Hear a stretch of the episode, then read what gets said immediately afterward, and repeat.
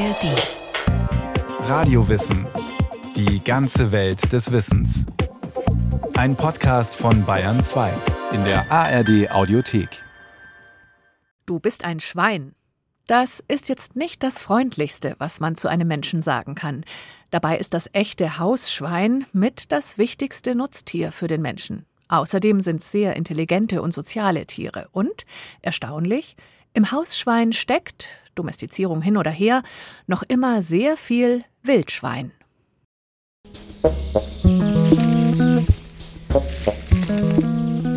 Das ist eine Wildschweinspur, die ich da sehe, ja? Genau.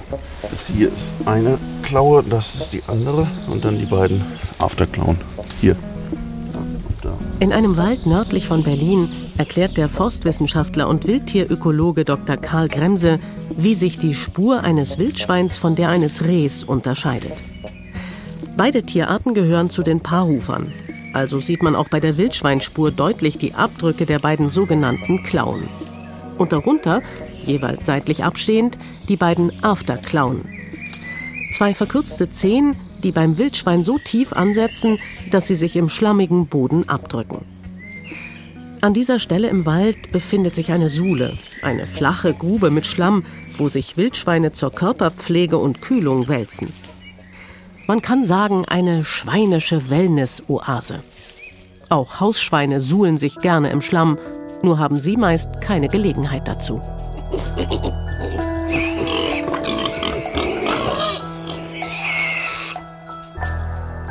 Wir haben das auch selber schon mal gemacht, dass wir Schweine auf eine grüne Wiese gestellt haben. Die hatten im Leben noch kein Gras gesehen, die hatten noch keinen weichen Fußboden erlebt, die kannten nur Betonboden bzw. Plastik-Spaltenboden. Die Verhaltensbiologin Dr. Sandra Düpian arbeitet am Institut für Nutztierbiologie, kurz FBN, in der Nähe von Rostock.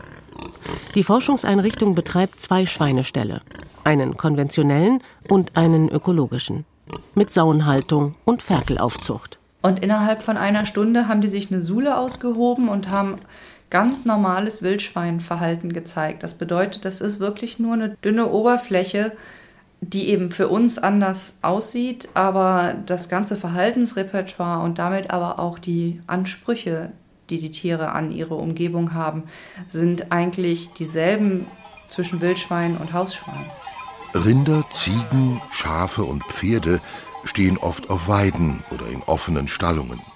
Deshalb können Personen, die nicht in der Landwirtschaft beschäftigt sind, zu ihnen zumindest Blickkontakt aufnehmen, sie beobachten, riechen, vielleicht sogar streicheln. Aber mit Schweinen ist kaum jemand vertraut. In aller Regel kommen sie nie ins Freie, leben in abgeschirmten flachen Stallgebäuden mit hohen Abluftkaminen auf der grünen Wiese. Was sich drinnen abspielt, bleibt den Blicken entzogen. Außenstehende haben meist keinen Zutritt, schon weil die Angst vor Tierseuchen umgeht. Neuerdings vor der afrikanischen Schweinepest, die 2020 erstmals in Brandenburg an der Grenze zu Polen bei Wildschweinen auftrat. Die Krankheit ist tödlich für Haus- und Wildschweine, für Menschen aber ungefährlich. Der Forstwissenschaftler Karl Gremse ist mit der aufwendigen Bekämpfung der Seuche in Brandenburg beschäftigt. Es ist einerseits das Zäunen, das Trennen von gesunden und erkrankten Gebieten durch Barrieren. Das zweite ist das Aufsammeln der Kadaver, Suchen und Aufsammeln der Kadaver. Und das dritte ist eben das Abschießen von gesunden Wildschweinen in diesen Gebieten, um praktisch diesen Effekt des potenziellen Wirtes herauszunehmen. So hofft man, die Ausbreitung der Seuche Richtung Westen zu stoppen. Wird ein Tier in einem Nutztierstall infiziert, dann muss der gesamte Bestand getötet und verbrannt und der Stall gereinigt und desinfiziert werden. Grund genug in den Betrieben auf Biosicherheit zu achten und auch den Kontakt zwischen Hausschweinen und ihren wilden Verwandten zu verhindern.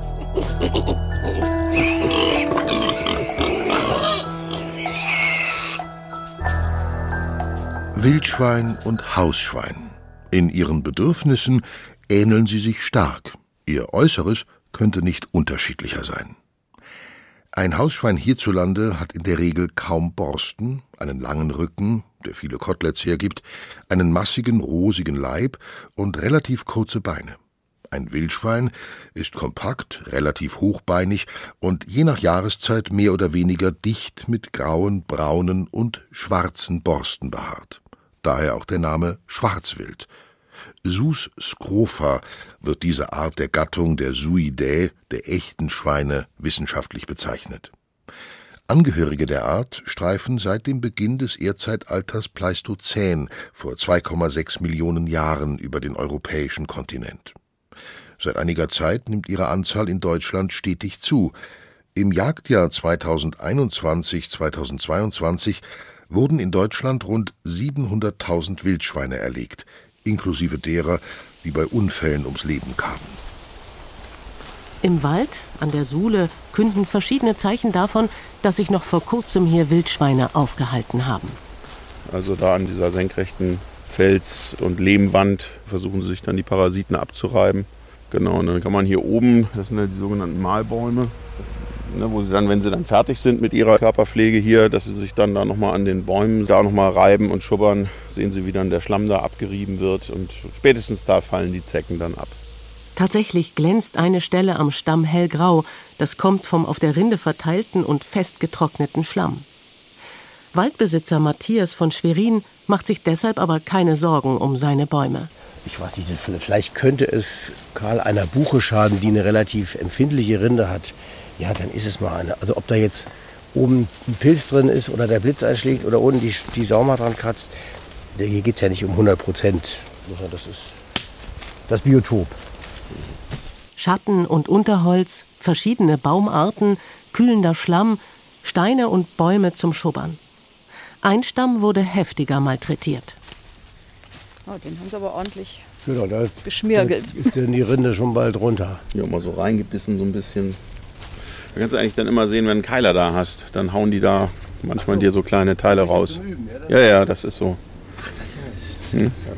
Sie versuchen auch so ein bisschen Harzfluss zu generieren wenn es jetzt eine Kiefer oder eine Fichte ist. Das ist schon so, dass sie da auch dann mit dem Baum ein bisschen interagieren, mit den Waffen. Und das Harz brauchen sie wofür? Das schmieren die sich alles da auf ihren Schild und das macht die Parasiten äh, weg und verharzt dann. Also gerade bei den Keilern, die versuchen sich dann da auch so ein, wie so ein Panzer sozusagen aufzu, nennt man auch Schild, ne, weil wenn sie sich dann tatsächlich prügeln, dann versuchen sie sich ja immer gegenseitig so die Hauer so in die Seite zu hauen und dann haben sie da ein Schild. Das hilft dann. Ne? Noch etwas verraten die Spuren an der Sohle. Wildschweine pflegen ein intensives Familienleben. Es gibt große und kleine Klauenabdrücke von Sauen und Frischlingen sowie von einigen Halbwüchsigen, die in der Jägersprache Überläufer genannt werden. Karl Gremse. Die Kleinstfamilie sozusagen ist dann immer das weibliche Wildschwein, die sogenannte Bache, mit ihren Frischlingen aus diesem Jahr. Und je mehr sie sozusagen in den Herbst kommen und in den Winter, ist es ja nun wieder so, dass dann auch die Paarungszeit ist. Die Keiler sich wieder zu diesen kleinen Rotten stellen. Und dann passiert Folgendes, dass die jungen männlichen Tiere, die bilden sogenannte Überläuferrotten, ne, sind dann so nicht mehr bei der, ja, bei der Mutter geduldet und die weiblichen führen dann auch nach und nach die Frischlinge aus dem letzten Jahr mit.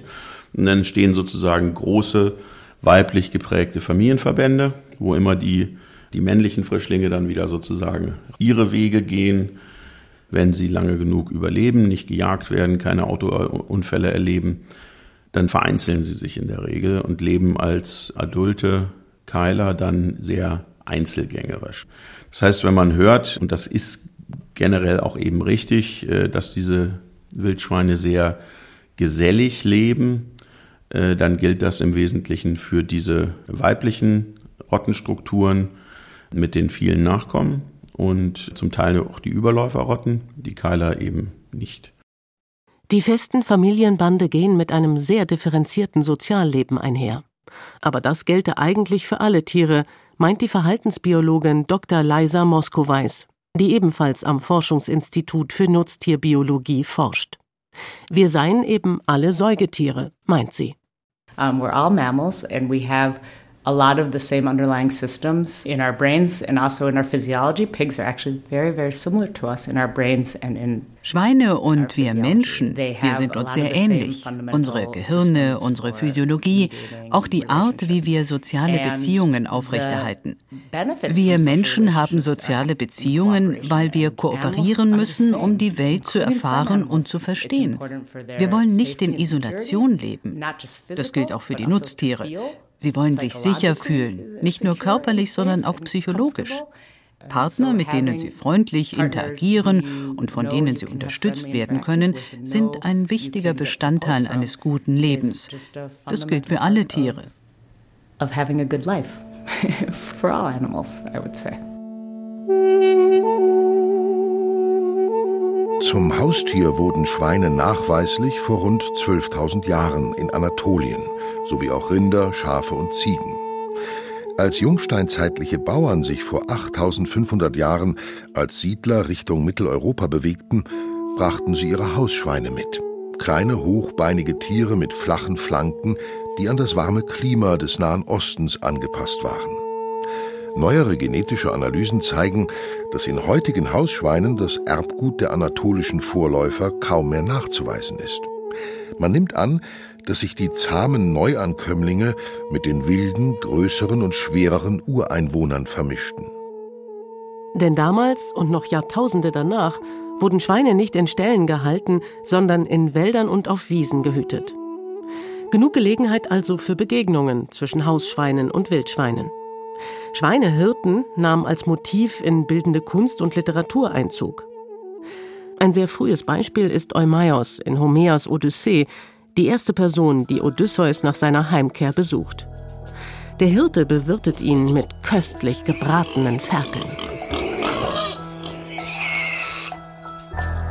Schweine sind Paarhufer, wie die ebenfalls von Menschen genutzten Rinder, Schafe und Ziegen, aber keine Wiederkäuer. Dadurch sind sie einerseits wählerischer als etwa Schafe und Ziegen, die von erstaunlich harten Kräutern satt werden, Andererseits ist ihr Nahrungsspektrum viel breiter als das der Wiederkäuer. Sie sind Allesfresser, wie Menschen und Hühner. Auf ihrem Speiseplan steht auch tierisches Protein. Im Wald lassen sich die Spuren der Nahrungssuche leicht erkennen.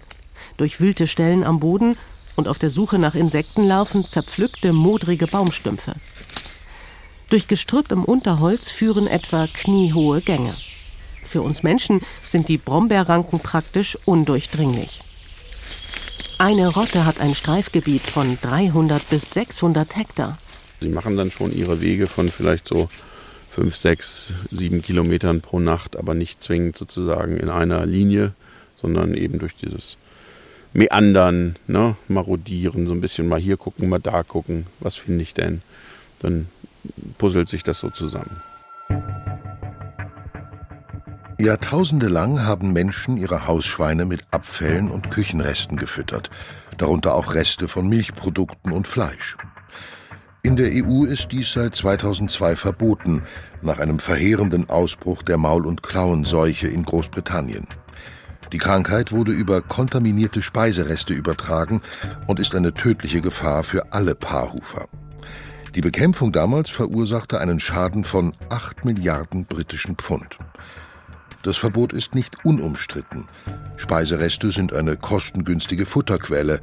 In Japan zum Beispiel hat man einen Weg gefunden, Reste zu sammeln und so zu behandeln, dass sie keine Gefahr mehr darstellen.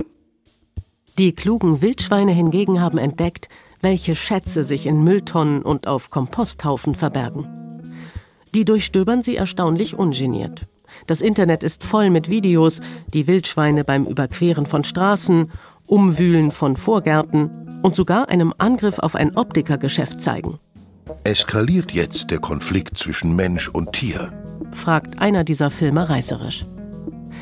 Auf dem Land klagen Bauern über Schäden, die Wildschweinrotten in ihren Mais- und Getreidefeldern anrichten. Aus der Sicht der Tiere ist dieses Handeln nur folgerichtig.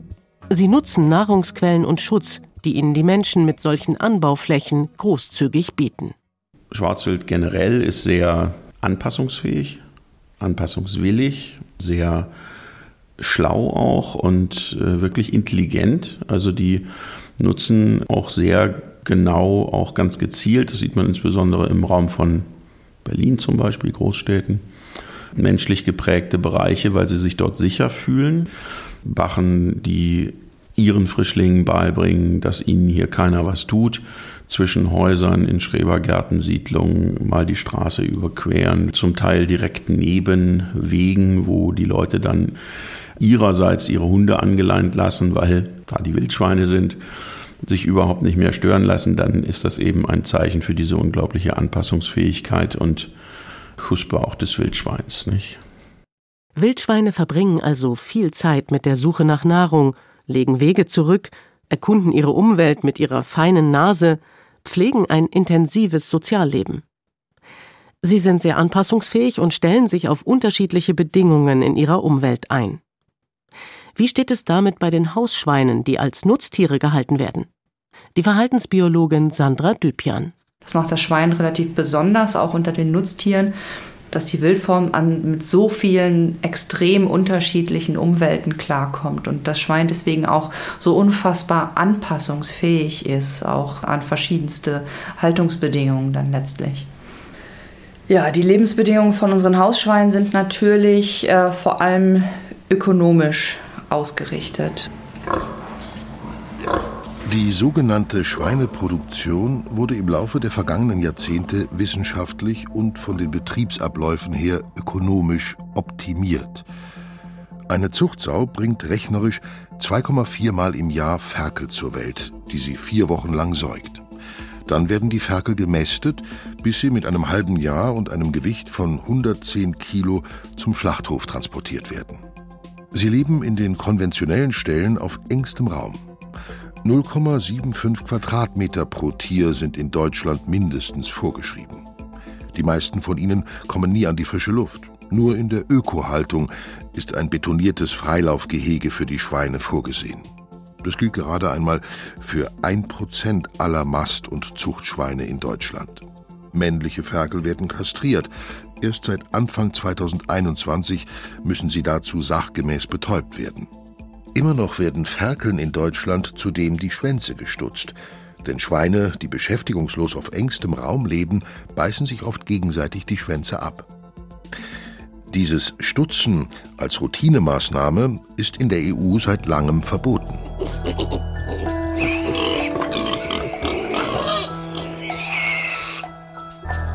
Wozu nutzt ein Schwein eigentlich seinen Schwanz? Hier steht die Forschung noch am Anfang. Weil einfach so viel kopiert wird, ist das einfach lange übersehen worden. Aber ähm, ähnlich wie bei Hunden, wo ja das Kopieren auch mittlerweile verboten ist, weil das so ein zentrales Kommunikationssignal ist, könnte ich mir schon vorstellen, dass auch bei Schweinen der Schwanz auch eine kommunikative Funktion hat. Also zumindest sehen wir in unserer Forschung, dass der Schwanz zum Beispiel bei extremer Stressbelastung auch anfängt zu zittern, dass der Schwanz eben auch irgendwann äh, bei, bei Kämpfen eingekniffen wird. Also im Prinzip so wirklich diese Art von Körpersprache, die wir vom Hund kennen, sehen wir dann teilweise auch bei Schweinen.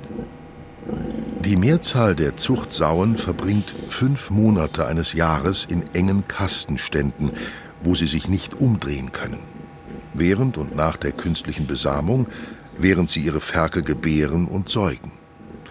Das geschehe zum Schutz der Neugeborenen, meinen Verfechter der Käfige, damit die Sau ihre Ferkel nicht erdrückt, wenn sie sich unkontrolliert hinlegt. Denn viele Sauen in der heutigen Schweineproduktion können ihre schweren Körper auf den zu schwachen Beinen kaum tragen. Auch diese Praxis wurde inzwischen gesetzlich verboten, aber für ältere Ställe gibt es lange Übergangsfristen bis zum Stallumbau. Im Stall des Forschungsinstituts haben die Schweine mehr Platz als in den allermeisten Ställen. Stallmanagerin Marianne Zenk benennt die Vorteile. Wenn die praktisch irgendwelche Schmerzen in den Beinen haben, legen die sich nicht vorsichtig genug hin und dann hat man auch mehr Erdrückungsverluste zum Beispiel. Und deshalb gucken wir auch bei den Jungsauen schon ganz genau auf die Beine. bei uns laufen sie eigentlich schon immer in diesen Bewegungsbuchten und hier in den Wartebereich umher. Und das macht sich, glaube ich, schon bemerkbar. Also, dass die Geburten einfacher sind, ne? weil sie vorher auch die Bewegung haben und einfach fitter sind. Die Ferkel, die hier geboren werden, kommen zum Teil in Verhaltensversuche. Sandra Düpjan hat mit einem Team internationaler Wissenschaftler beispielsweise untersucht, wie sich Schweine untereinander mit Lauten verständigen und was die verschiedenen Grunzer und Quieker im Einzelnen bedeuten weil die Tiere eben auch potenziell Informationen über ihren eigenen Zustand, über ihre Lautäußerungen teilen. Und wir sind ja daran interessiert, eben zu erkennen, in welchem Zustand befinden sich unsere Tiere. Sind die eben jetzt gerade massiv im Stress? Sind die eigentlich gerade ganz entspannt und äh, oder sogar zufrieden, glücklich? Die Grunzer, die wir in sehr positiven Situationen aufnehmen, unterscheiden sich systematisch von Grunzern, die wir in eher negativeren Situationen aufnehmen. Und die Idee dahinter ist, dass wir anhand der Lautäußerungen, wenn wir eine KI drauf trainiert bekommen, diese Unterschiede zwischen positiven, negativen Lauten zu erkennen, dass wir darüber quasi ein Tierwohlmonitoring für die Praxis entwickeln können. Eins fällt im Stall sofort auf. Schweine sind sehr gesprächige Tiere. Grunzen und Quieken tönt aus allen Ecken. Das lässt sich verstehen, wenn man wiederum auf ihre Urahnen, die Wildschweine, schaut. Sandra Düpjan. Wenn Schweine so durch die Gegend laufen, in der Regel sind sie ja mit Futtersuche beschäftigt. Dabei hat man den Kopf im Wesentlichen am Boden und kann nicht mehr hochgucken, wo der Rest der Gruppe ist. Deswegen regelmäßige Grunzer und solange man noch die Grunzer von den anderen hört, weiß man, man hat den Kontakt zur Gruppe nicht verloren. Dann muss man nicht ständig hochgucken, ob noch wer da ist. Also das sind solche sogenannten Kontaktgrunzer. Und die dienen letztlich dem Zusammenhalt der Gruppe, dass der aufrechterhalten werden kann. Grundsätzlich ähm, geht man immer davon aus, je komplexer ein Sozialsystem, desto komplexer muss auch die Kommunikation sein. Da gibt es dann ähm, aus der Grundlagenbiologie bestimmte Theorien, dass besonders dann, wenn eng verwandte Tiere miteinander irgendwie umgehen regelmäßig, da auch besonders ehrliche Signalgebung stattfinden sollte und, und sich besonders gute und präzise Kommunikation entwickeln sollte, einfach weil es dann für alle von Vorteil ist, dass eben zum Beispiel die Information darüber, wie bedürftig bin ich eigentlich so als Ferkel, auch wirklich äh, ja, korrekt weitergegeben wird. Grunzen, Quieken, Kontaktaufnahme, feste matrilineare Familienbande, herumstreifen, Futter suchen, mit dem Rüssel schnüffeln, das alles steckt also den Schweinen in den Genen. Ihr komplexes Sozialleben können sie in konventionellen Stellen, wo sie nach Alters- und Gewichtsklassen sortiert und immer wieder neu sortiert werden und auf sehr engem Raum leben müssen, nur sehr eingeschränkt ausleben, wenn überhaupt. Langeweile und Enge führen oft zu Verhaltensstörungen. Die neugierigen, verkannten Borstentiere haben ein besseres Leben verdient.